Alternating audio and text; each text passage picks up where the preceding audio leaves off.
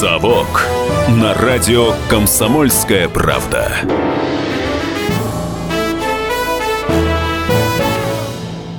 Программа «Совок» — программа для тех, кто вырос в Советском Союзе, но ничего о нем не знает. Традиционно ведут эту программу я, Иван Панкин, и мой коллега Павел Пряников, историк, журналист, основатель портала толкователь.ру. Павел, привет. Здравствуйте. А, говорить в этом выпуске будем про Маннергейма. Уж очень одиозной э, фигурой стал, особенно в последнее время почему-то, этот э, финский военачальник и русский военачальник. И именно э, вокруг этого и ходят разговоры, что самое главное, споры. Тут вот э, недавно Сергей Иванов, э, экс-глава кремлевской администрации, спецпредставитель президента, э, дал интервью «Комсомольской правде», и вот что он сказал. Во Франции в Бастилии бошки рубили, но французы признают историю таковой, какая она есть. Мы не говорим, что гражданин Финляндии Маннергейм, а он им стал после 18 года, принес много пользы Советскому Союзу. Но мы говорим, что он принес очень много пользы, в том числе выполняя ответственные разведывательные выполненные задания по линии Главного разведывательного управления Генштаба Российской империи, что в конце концов он был советским военным пенсионером. Итак, э, по порядку. Начнем о жизни Маннергейма. Давай тогда уже отправимся во времена Российской империи. Ну, соответственно, Финляндия тогда была частью территорий Российской империи. Да, частью территории Российской империи. А Маннергейм, его род верой и правдой служили больше ста лет Российской империи.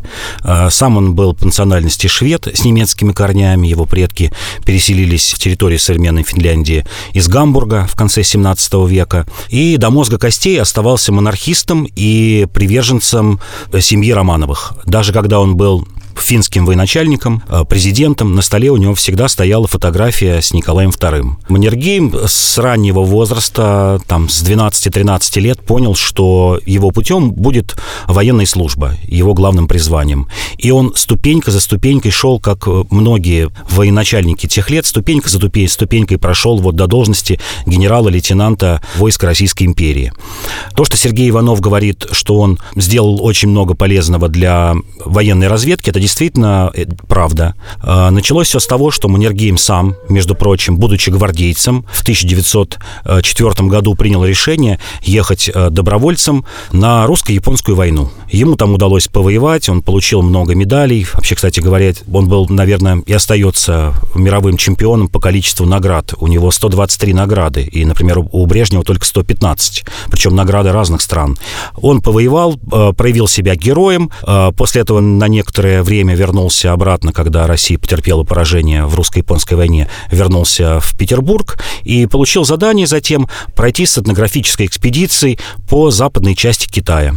И действительно, экспедиция продолжалась э, почти два года. Ему удалось картографировать эту территорию впервые, э, нанести на карту реки, ну, рельеф, все, что положено делать настоящему географу. И главное, он еще записал очень много этнографических записок, которые были, ну, наверное, лучшими для этой территории в первой половине 20 века. Еще раз повторю, это Западный Китай. Это примерно Синьцзян-Уйгурский район вплоть до Тибета. И есть знаменитые фотографии, где он сидит с Далай-ламой тибетским. И вообще одно из заданий было проведать путь, как русские войска могли бы пройти в Тибет и занять его. Была такая идея после русско-японской войны войти и эти территории присоединить э, к России. И действительно, он затем проявил себя, как я уже говорил, прошел все ступеньки и затем отлично проявил себя в Первой мировой войне. Можно долго описывать его кавалерийские атаки, он дошел до командира кавалерийского корпуса, был страстным э, любителем лошадей, об этом надо обязательно сказать. Была прекрасная конюшня, его лошади брали первые призы вплоть до международных соревнований. И в Первой мировой войне э, проявил себя героем, э, получил множество наград. И что самое важное, Маннергейм был в числе трех генералов Маннергейм и еще два генерала. Один э, тоже барон немецкий и хан Нахичеванский, командир дикой дивизии. Они три генерала только в российской армии, кто не присягнули временному правительству, остались верны Николаю II. Вот весь генералитет после февраля 17 года очень легко сдал присягу, перешли к временному правительству. Маннергейм этого не сделал. Более того, уже летом 17 года, хотя он попросился из армии, в сентябре там был демобилизован, но все это время он э, разговаривал с генералами, что давайте, давайте свергать эту власть. Вы что, не видите? Она там висит на волоске. Мы сейчас снимаем несколько дивизий с фронта э, в Петроград, и, в общем, все, можно будет покончить с этим революционным пылом. Но его никто не послушал. И множество раз э, Маннергейм выступал как такой провидец, хороший стратег. Это нужно отметить, хороший стратег. Вот прошел такой путь. Дальше, расчаровавшись, естественно, увидев то, что происходит в армии, приехал э, в Финляндию и возглавил там воинские части, которые боролись с местной финской Красной революцией. Это тоже можно поставить ему в заслугу уже, наверное, как финскому военачальнику, то, что человек на пустом месте организовал совершенно то есть нужно представлять, что у Финляндии не было своих войск. Человек за два месяца создал армию в 70 тысяч человек, которая вот смогла победить местные красные части. То есть это был прекрасный э, военачальник, прекрасный стратег. Продолжу цитировать э, Сергея Иванова. Главная фальсификация в том, даже некоторые СМИ ее допускали, что доску установили финскому маршалу Маннергейму. Вранье полное – это памятник русскому генерал-лейтенанту Маннергейму. Нельзя отрицать, что Маннергейм очень много сделал для Российской империи. Он георгиевский кавалер, отметил Ванов. Конечно, Маннергейм фигура противоречивая, но это пример того, как жизнь людей, и не только простых, была кардинально изменена и сковеркана октябрем 17 года.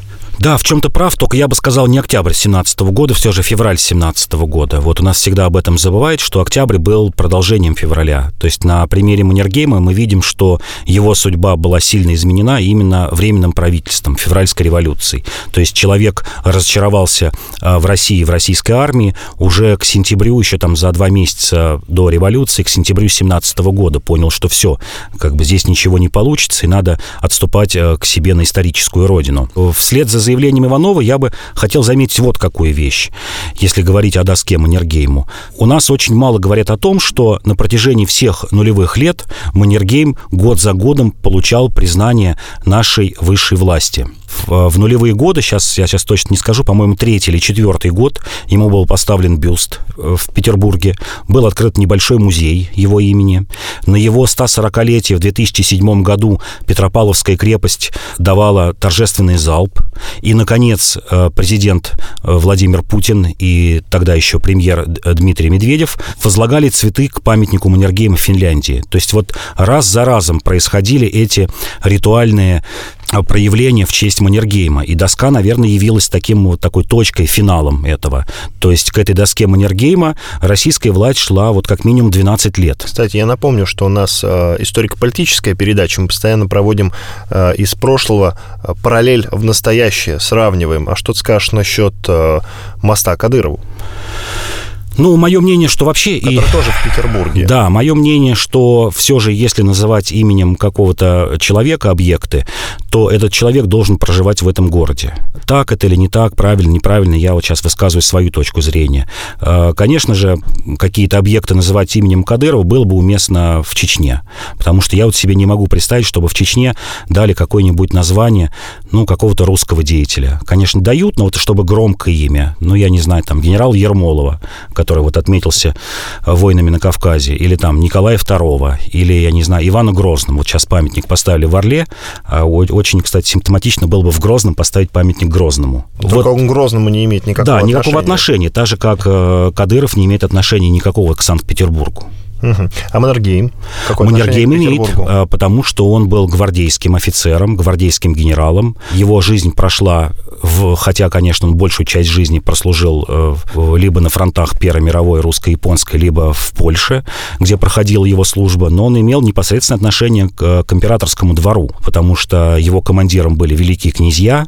С Николаем II он встречался неоднократно, как боевой офицер. И в Петрограде он в том числе и жил. Э, Петроград был близок э, к Финляндии, к его исторической родине. То есть значительная часть жизни Маннергейма прошла... Он, он был членом Русского географического общества после той экспедиции знаменитой, о которой мы говорили. А это общество базировалось э, в Петербурге. И то есть Маннергейм, конечно, имеет. У него значительный отрезок жизни, там лет 10-12 как минимум прошел в Петербурге.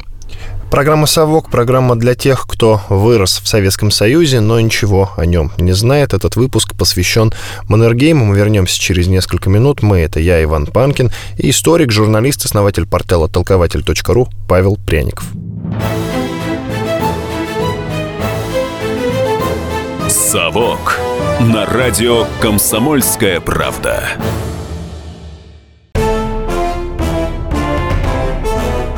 Товарищи солдаты и офицеры российской армии. Полковник Баронец разрешает обратиться. Звоните и задавайте накопившиеся вопросы. Угроза НАТО, жилье для военнослужащих и перевооружение России.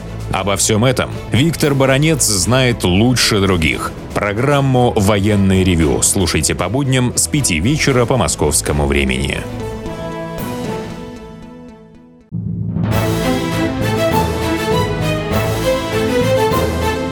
«Совок» на радио «Комсомольская правда».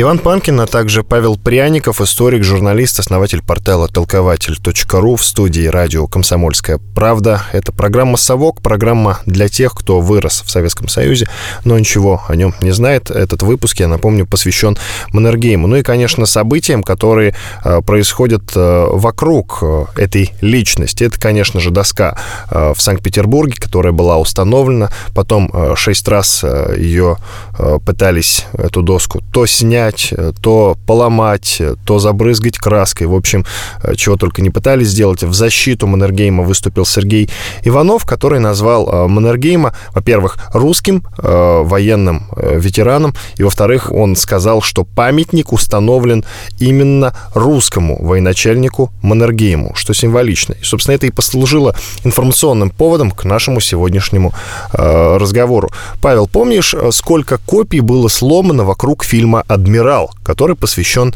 э, Колчаку. Э, скажи, а вот, например, если бы сейчас памятник Колчаку был установлен, было бы же столько же споров, потому что именно вот когда фильм э, «Адмирал» вышел, было именно столько же споров.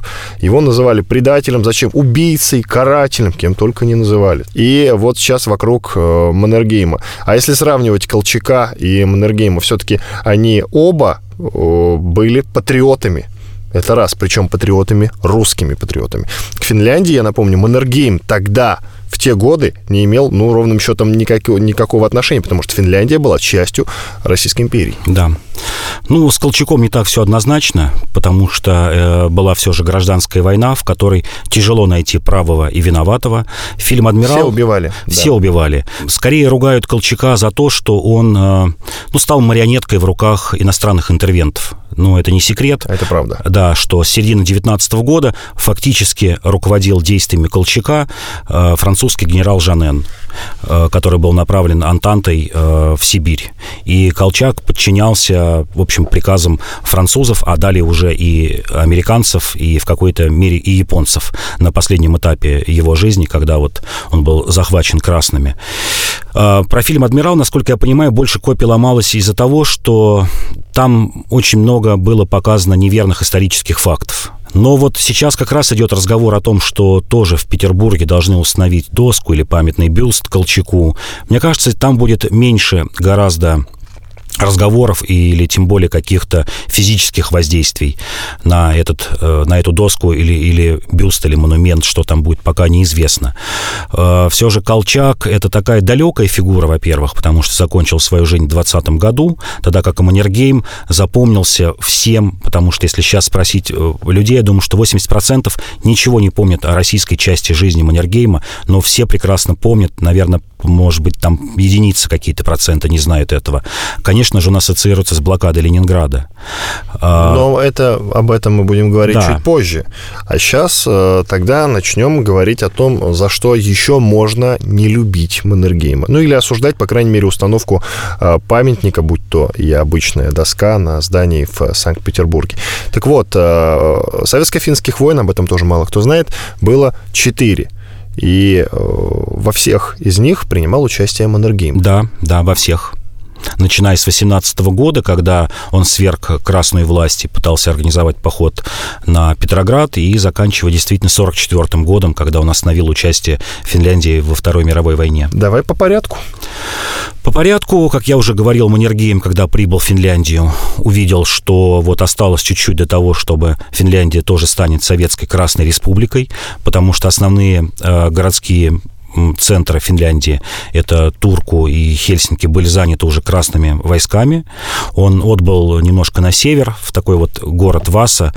Он и сейчас в Финляндии, этот город, центр э, шведских этнических меньшинств, то есть вот там больше всего их проживает. Это вот запад, около Ботнического залива город. И начал создавать э, шуцкоры, это такие вот такая народная милиция, армию. Э, во многом, конечно же, ему справиться с э, красными финами помогли немцы, отряд, который тогда еще, напомню, шла Первая мировая война, это лето 18 года. А, отряд немцев прибыл в Финляндию и сыграл одну из ключевых ролей. И как раз вот когда мы говорим о том, за что можно не любить э, Маннергейма, э, многие, наверное, приверженцы монархических взглядов или, скажем так, белой идеи могут его винить за то, что он не смог убедить ни немцев, ни белых в 18-19 году организовать поход на Петроград. А идея у него такая была. Он выступал таким застрельщиком создания большой армии с участием финнов для наступления на Петроград. Я напомню, что армия была 70 тысяч у Маннергейма, плюс немецкие части, плюс белые части, то есть там можно было собрать армию около 100 тысяч. И как сам Маннергейм говорил, что за две недели очистить Петроград и покончить с большевизмом. Но на это не решились ни немцы, потому что был Брестский мир, и тогда бы Советская Россия посчитала это вмешательством во внутренние дела, предательством Брестского мира. А главное, не пошли на это белые, потому что белые до финала того, который у них был в России, они были за единую и неделимую Россию. Они не были готовы предоставить национальным окраинам Российской империи независимость. Тот же Колчак в последние годы жизни склонялся, условно склонялся только для того, чтобы Польше представить автономию, но даже не Финляндии. И они размышляли так, что нет, мы не позволим финнам вмешиваться в нашу жизнь. Финны — это такая вот отсталая провинция, а провинция действительно была отсталая отсталой Российской империи, и мы сами справимся с большевиками. После этого было еще несколько попыток Финляндии, потому что именно тогда, а, в 18-19 году, возродилась идея Большой Финляндии. Она возникла в 1840-е годы в среде финских интеллигентов о том, что Финляндия большая должна включать в себя территории и Российской империи к востоку от границы, вплоть до Большого Урала. То есть некоторые там доходили до того, что все финно-угорские племена, которые есть в составе Российской империи. Напомню, вот восточная их часть это уже э, Ямальский полуостров и Поволжье. Вот все эти территории должны войти в состав большой Великой Финляндии. И даже во время Второй мировой, хоть я здесь немножко перескакиваю, но просто скажу об этой идее, э, Маннергейм планировал, что если Германия победит э, Советский Союз, финно-угорские племена переселить в Архангельскую э, область и в Карелию, которые должны были стать частью Финляндии. То есть реально он хотел переселить удмуртов, мордву, марийцев и так далее. И в этом смысле, конечно, Маннергейм оставался имперцем, потому что маленькая провинциальная страна там с населением 3 миллиона человек, и человек мечтает о какой-то большой Финляндии, о каких-то планах. Вот в этом был весь Маннергейм, что ему было тесно в этой маленькой Финляндии, он хотел творить большую политику, продолжать творить большую политику. 21 год тоже э, Маннергейм предпринял э, попытку войны с советской властью, э, советским правительством, опять же руководствуясь идеей Большой Финляндии. Не для того, чтобы свергать советскую власть, ну что фактически все, война гражданская уже заканчивалась в России, а Маннергейм, пользуясь слабостью России, попытался, если хотя бы не победить, то навязать создание так называемой Восточной Карелии. До сих пор это больная тема у финнов о том, что Восточная Карелия ну, нынешняя наша Карелия должна принадлежать финнам. И, в общем, почти добился этого. Там, хотя и обосновались красные части, но, тем не менее, Карелия действительно получила автономию в составе э, тогда еще не Советского Союза, а РСФСР. То есть э, эта война, она, в общем, тоже фактически была, ну, кто-то называет ее как ничья, закончилась ничьей, но моральная победа была на стороне Маннергейма в этой войне. Насчет 1939 года чуть позже поговорим подробнее. А как у Маннергейма складывались отношения с советским правительством? Вот в этот промежуток с 21 по 39 год складывались неоднозначно, и даже в самой Финляндии у Маннергейма было шаткое положение. А, Финляндия должна была а, выживать в окружении а, больших великих держав. Это маленькая страна, зажатая между тремя державами того времени. Германия, Англия и Советский Союз.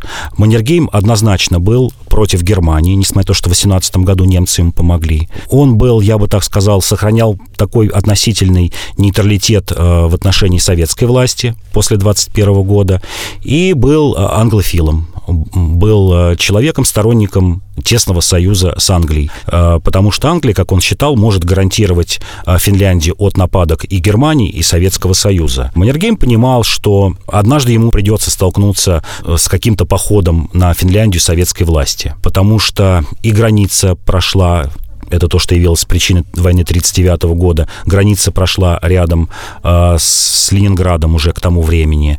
И э, стране в Советской России оставалось большое количество красных финнов, которые мечтали о реванше. Те самые красные отряды, которые ушли из Финляндии в 18-19 году. И он понимал, что рано или поздно будет столкновение. И поэтому предпочитал, как он сам говорил, не злить э, большого медведя, то есть вести себя осторожно. А в самой Финляндии он также колебался, потому что было множество множество партий, которые выступали либо за союз Германии, либо за какой-то нейтралитет, либо за союз с Англией.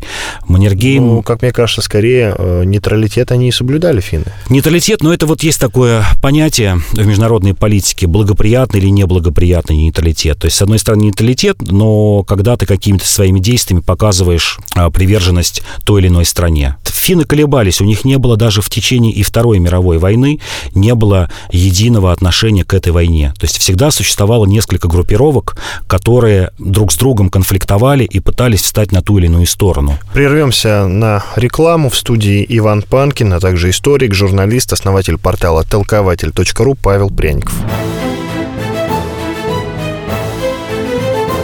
«Совок» на радио «Комсомольская правда». Разгадать планы Владимира Путина не под силу даже западным спецслужбам, но я, Эдвард Чесноков, знаю, чего хочет наш президент на самом деле. Каждый четверг вместе с вами в прямом эфире разгадываем мотив очередного поступка Путина. О чем думает и что планирует Владимир Владимирович. Слушайте и звоните в программу «Вождь» по четвергам в 20.05. Время московское.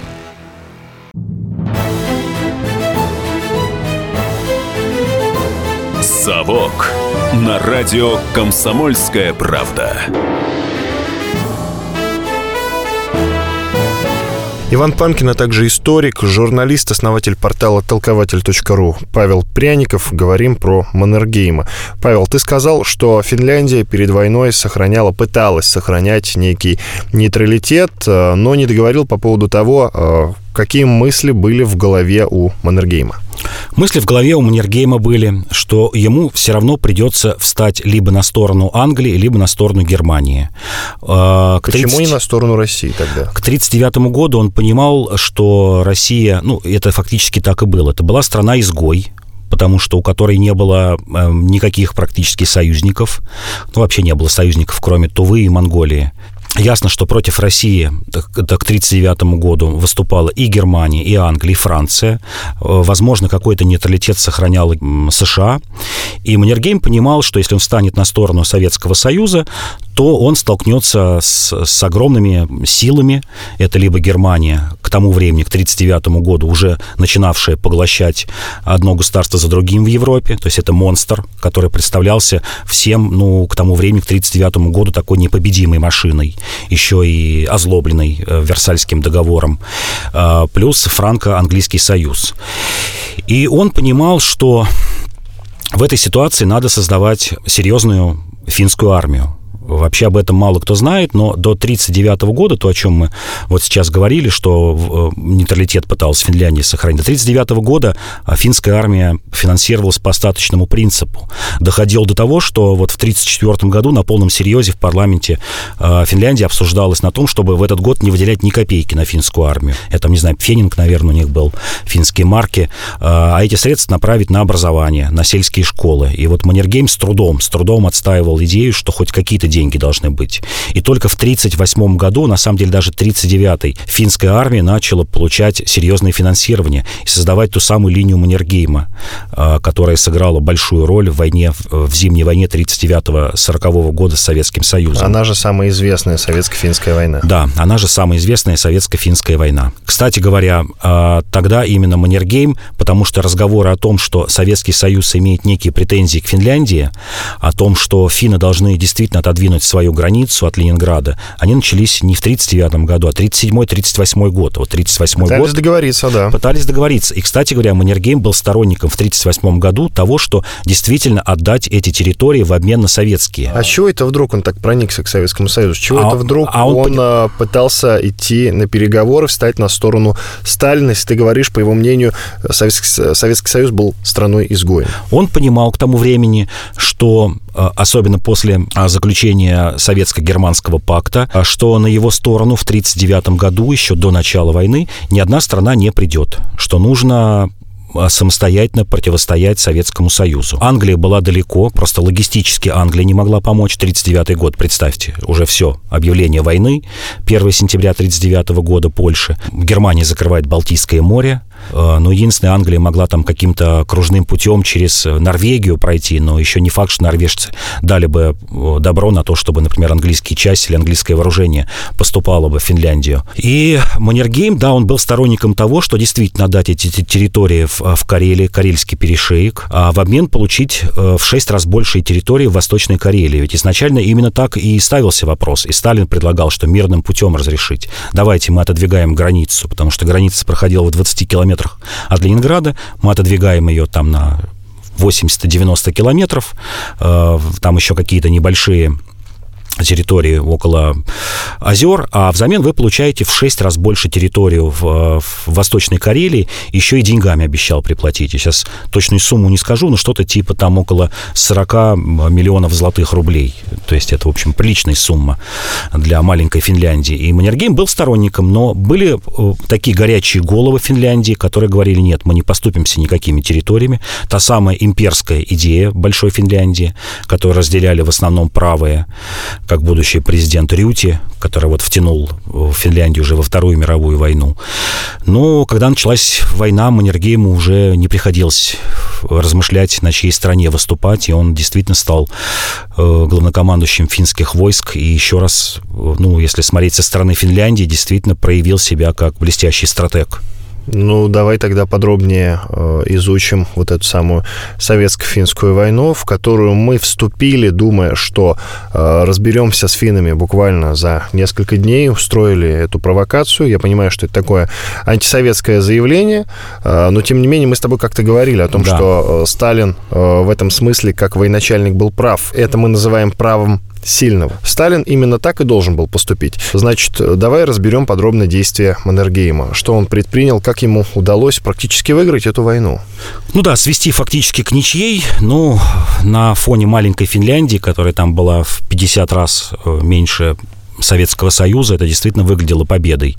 Линия Маннергейма, конечно, сыграла огромную роль, хотя она была недоделанная. Сам Маннергейм это признавал. Да, там было много противотанковых ежей, железобетонных дотов, э, рвов и тому подобных там ловушек. Э, но это сильно задержало наступление советской армии. Это раз.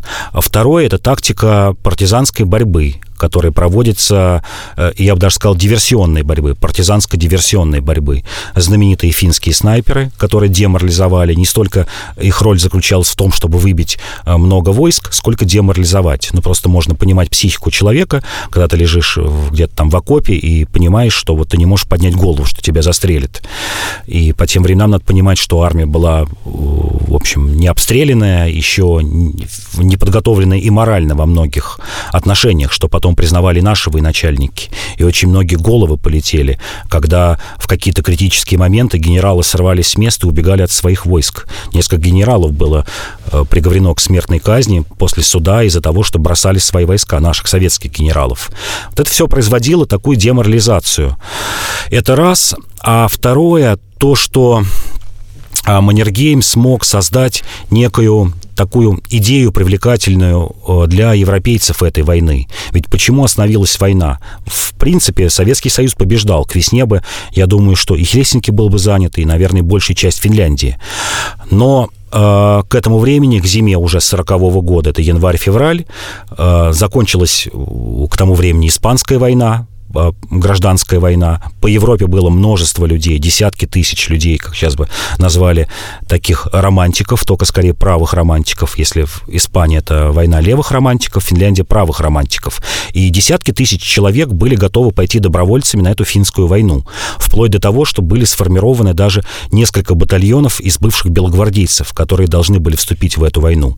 А кроме того, должны были вступить в войну э, великие державы того времени, Франция и Англия, которые заявили Советскому Союзу, что если советский солдат ступит на территорию Финляндии, то э, тогда Англия и Франция э, пошлют и свои войска, и вооружение, и, и главное, что будет оказана большая моральная поддержка Финляндии. И, в общем, Сталин испугался. Он понимал, что он может развязать совсем не ту э, мировую войну, которая, напомню, к тому времени уже шла. Уже была занята Польша, Судетская область присоединена, э, Чехословакия аннексирована и так далее. И Сталин отступил. Вот Маннергейму удалось маленькой стране вот провести такую хорошую пиар-акцию. Для того времени это, правда, была хорошая пиар-акция. Обратить весь мир вот на такую страдающую маленькую страну, страну, которая подвергается агрессии. Когда, например, Польша подвергалась агрессии, или там э, немцы входили в, в Чехословакию, э, ни у кого из, ну, почти ни у кого из людей того времени не возникала идеи, что вот мы сейчас добровольцами отправимся в Польшу воевать, или в Чехословакию, или давайте там осудим. Э, англичане не готовы были вступить в войну, и французы за Польшу, а за Финляндию были готовы. Это хорошее, в общем, пиар-акция Маннергеймом была проведена. Это ли не является поводом для того, чтобы все-таки ДОСКО в Санкт-Петербурге не устанавливать Маннергейму? Все-таки давай смотреть на вещи ну, прямо, что ли, все-таки этот человек действительно воевал против нашей страны, или он просто был патриотом и защищал свою родину. Но тогда в любом случае возникает вопрос, зачем ставить ему памятник? Пусть памятники ему ставят в Финляндии. Да, причем я уже сказал, что бюст и музей Маннергейма уже есть. Несколько символических акций э, представители нашей высшей власти э, проводили э, в честь Маннергейма. Мое мнение, действительно, для того, чтобы не раздражать людей, наверное, было бы неуместно ставить эту доску. Ну, поминать его там где-то можно в статьях, отмечать его какие-то положительные действия для Российской империи, можно. Но, с другой стороны, здесь шире э, проблема стоит. Проблема стоит в том, что у нас э, в России, в современной, до сих пор нет никакого консенсуса по нашей истории. Каждая из групп населения, как мы видим даже э, внутри высшей власти, у нее есть свое отношение к историческим процессам. То есть единый, как вот ты приводил пример Сергея Иванова, когда он говорил про Бастилию, про отрубленные головы, когда все признают, что да, крови много пролилось, но все сходятся в том, что это положительное историческое явление, которое дало толчок. Это наша история. Это наша история, да, которое дало толчок для того, чтобы Франция стала республикой, там и далее пошло. Здесь нет единого мнения. Вот, вот мы снова приходим к этому выводу. Ведь э, копии ломаются не только в отношении Маннергейма. Мы же вспомним, что у нас есть несколько памятных досок или там обелисков или камней, даже коллаборационистам, которые воевали на стороне Германии во Второй мировой войне, то есть откровенных нацистских преступников. Это, к примеру, памятная доска около храма всех святых у нас в Москве около Сокола. Она была установлена в честь э, казаков э, дивизии СС, которые служили. Фон Панвиц, Краснов, Шкуро, в 2007 году люди левых взглядов э, э, разбивали этот монумент. Я помню, сам туда ездил и писал статью, когда был журнал «Русская жизнь» о том, как это происходило. Его снова восстанавливали. У нас есть в Ростовской области, на дань, около станицы Еланской, обелиск в честь э, генерала Краснова, который был в этих казачьих частях. Да, это, конечно, не памятник, не впрямую, но, тем не менее, памятная доска. А, вот у нас есть ну, даже музей э, Власовской армии, пусть он и частный музей в Подольске, вот здесь, под Москвой. Так он называется, Музей казачьего сопротивления. Там несколько этажей отведены вот пути казачества в 20 веке. Один из этажей, я был в этом музее на открытии. Это был 10 или 11 год. Ездил на открытие, чтобы посмотреть. Действительно, э, один из этажей этого музея, вот экспозиция посвящена казакам, служившим в дивизии СС, посвящена генералу Власову и его, его солдатам. То есть это все неоднозначно. И мы здесь можем вспомнить и заявления даже высших иерархов э, в отношении этих коллаборационистов. Я здесь приведу приведу краткую цитату э, протеерея Всеволода Чаплина, когда он еще был, руководил э, пресс-службой Русской Православной Церкви. Вот его дословная цитата. «Я не берусь сказать, кто был прав в тот момент, когда значительная часть русских пошла вместе с Гитлером, но надо отдать этим людям дань христианской памяти». Это вот его дословная цитата, 2007 год то, что Всеволод Чаплин. Прервемся на рекламу. В студии Иван Панкин, а также историк, журналист, основатель портала толкователь.ру Павел Пряников. «Совок» на радио «Комсомольская правда». И сошлись они в чистом поле, и начали они биться – каждый за свою правду. И не было в той битве ни правых, ни виноватых. Звон стали. Крики поверженных. Самый беспощадный проект радио «Комсомольская правда». Радио «Рубка». Столкновение взглядов, убеждений и принципов. У гостей в студии всегда полярные мнения. Слушатели участвуют и голосуют. Нам есть о чем поспорить. Остро, жестко, жестоко. Программу «Радио. Рубка» слушайте на радио «Комсомольская правда». Каждую среду в 18.05 по московскому времени.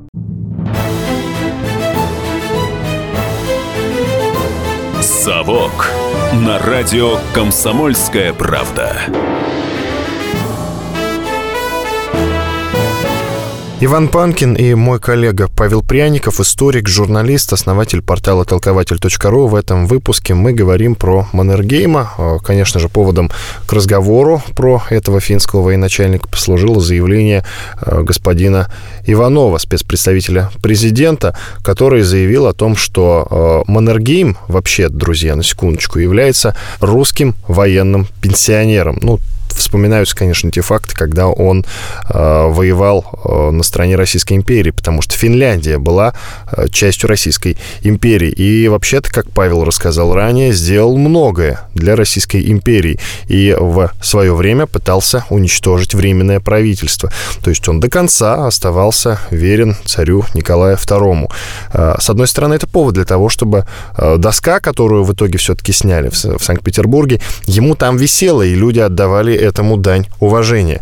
С другой стороны, э, я напомню, что советско-финских войн было четыре, и в каждой из них Маннергейм отличился можно даже сказать жестокостью по отношению к своим противникам. А противниками его были русские люди. Сейчас мы плавно перешли к обсуждению блокады, за которую, кстати, за участие в которой Маннергейма так сильно и не любят в России. Итак, что касается блокады, Павел.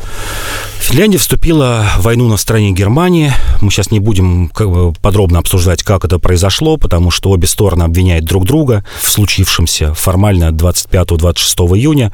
Это произошло с 41 года, даже не 22 июня. Там серия провокаций была с обеих сторон, но тем не менее финны выступили на стороне Германии. Но вот что часто говорят э, пытаясь обелить Маннергейма, так это то, что он э, строго под Петроградом, под Ленинградом того времени, хотя сам Маннергейм все время называл всю жизнь Петербург, но вот под Ленинградом он остановился ровно на той территории, где проходила старая граница Финляндии до 1939 года.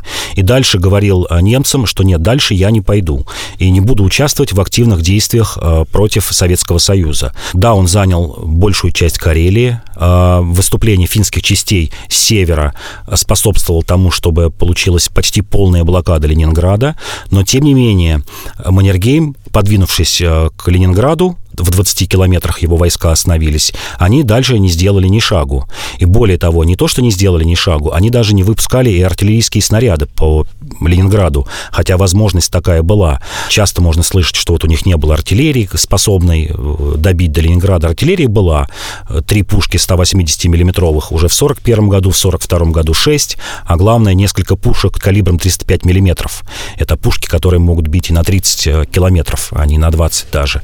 Не было бомбардировок финской авиации Ленинграда. Более того, финские части наступали очень активно в Восточной Карелии, но как по мановению волшебной палочки остановились перед Мурманской железной дорогой, по которой в 41-42 году шла основная часть ленд-лиза. Те самые знаменитые английские караваны, которые приходили в Мурманск, разгружались там, и вот это все военное снаряжение по этой железной дороге поступало на фронт.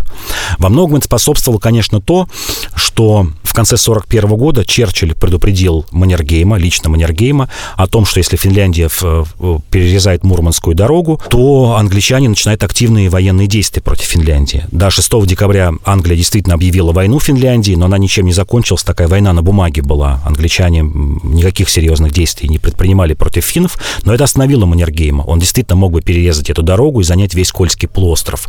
Он этого не сделал. С другой стороны, это многие объясняют тем, что финская армия в 1941 году была обескровлена. У нее погибло там почти 15 или 16 процентов личного состава. И дальше возможности у финнов э, выступать э, не было возможности. И все эти годы, единственное, что мы можем сказать точно, мы здесь уже не будем домысливать, вот с конца 41 года и по конец 44 года финны опять Маннергейм начал маневрировать, как вот все 20-30-е годы он пытался соблюсти баланс между большими сверхдержавами, так и в эти три года он то же самое делал. Он э, успокаивал немцев, что да, да, вот сейчас немножечко времени пройдет, мы будем наступать наступать дальше. Потом говорит, ой, нет, у нас возможности, у нас нет топлива, нет снарядов. Немцы, например, настаивали на том, чтобы финский десант высадился на остров Сухо, знаменитый остров, покрытый кровью, потому что через него проходила дорога жизни. И если бы удалось этот остров занять, то прервалась бы вот та последняя дорога, которая снабжала Ленинград. И в итоге немцам самим пришлось э, выступать. Финны не пошли на этот остров. Они там предоставили, да, корабли, несколько катеров, но сказали немцам, занимайтесь сами, мы этим, мы этим заниматься не будем, но при этом по тайным э, каналам предупредили э, советские войска то, что будет такое выступление, и немцы были отброшены с этого острова. То есть он вел двойную, тройную игру все эти три года Маннергейм. Он наблюдал за тем, кто победит. Это вот такой прагматизм. Если бы немцы побеждали, э, хотя Маннергейм в своем дневнике записал уже в середине января, что все, после разгрома под Москвой, середина января 42 года, по-моему, 16 января, что все, немцам больше не победить Советский Союз. Блицкрик не удался, война может длиться сколько угодно долго, но Германия в ней не победит. То есть он это понял э, в середине 42 года. Но он понимал, что Финляндия маленькая страна, которая может быть растоптана не только Советским Союзом, но и Германией, и Англией, и все это время пытался маневрировать между этими тремя большими державами. Да, ты правильно сказал, он был действительно жестокий, потому что в Восточной Карелии финские концлагеря были одними из самых жестоких, и туда были согнаны гражданские люди. В концлагеря не попали только люди, у которых была хотя бы половина финно-угорской крови, коми, там, карелы, ингерманландцы.